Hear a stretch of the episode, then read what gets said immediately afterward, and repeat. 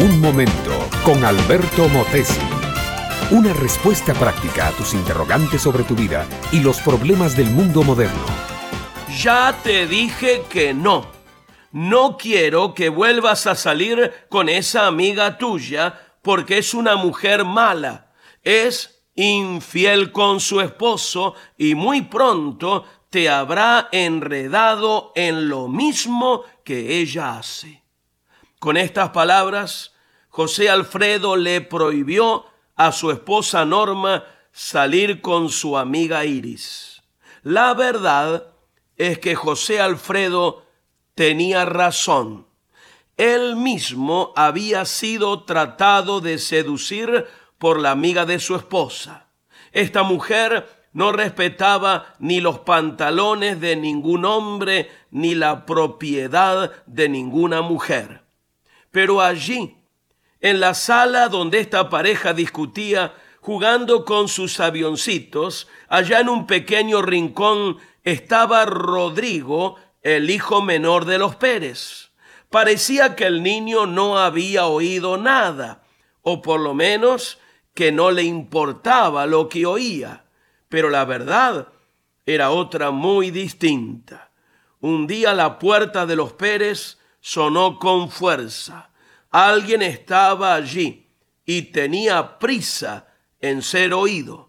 Era el esposo de Iris. Entró casi a la fuerza, tomó del cuello a José Alfredo, lo sacudió y le dio un tremendo derechazo que lo tumbó sangrando por la boca y debajo de una mesa. Luego le dijo, esto es para que no andes por allí diciendo que mi esposa es una perdida. El hombre se fue y José Alfredo y Norma se quedaron estupefactos. Ellos estaban seguros que nunca habían hablado con nadie de las aventuras de Iris, pero ahora no solo su esposo lo sabía, sino que toda la vecindad conocía el chisme con respecto a Iris. Nunca les pasó por la mente que su hijito, el inocente Rodrigo, había ido de casa en casa contando lo que su papá decía acerca de Iris.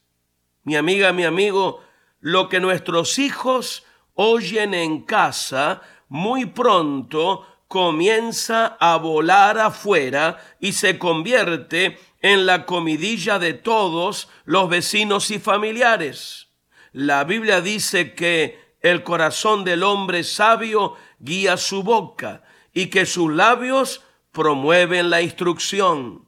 ¿Por qué tenemos que destruir con la boca cuando con ella podemos construir? ¿Por qué tenemos que encender fuego con la lengua cuando con ella podemos traer frescura y vida a los demás?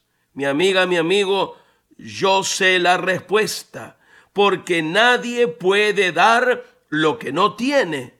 Cuando uno pretende ser algo que en realidad no es, a esto se le llama hipocresía. Otros lo llaman falta de transparencia o ausencia de integridad.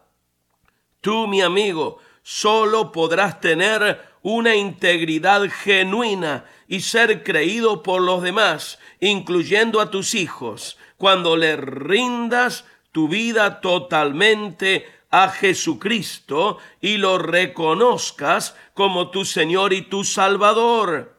Hazlo ahora mismo. La veracidad el carácter íntegro, la transparencia en nuestras relaciones empiezan siempre en una relación personal con Dios.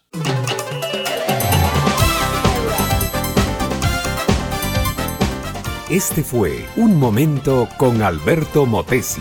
Escúchanos nuevamente por esta misma emisora. Educación que transforma ¿Te quieres preparar mejor? Visita albertomotesiuniversity.com y pulsa el botón de la escuela virtual.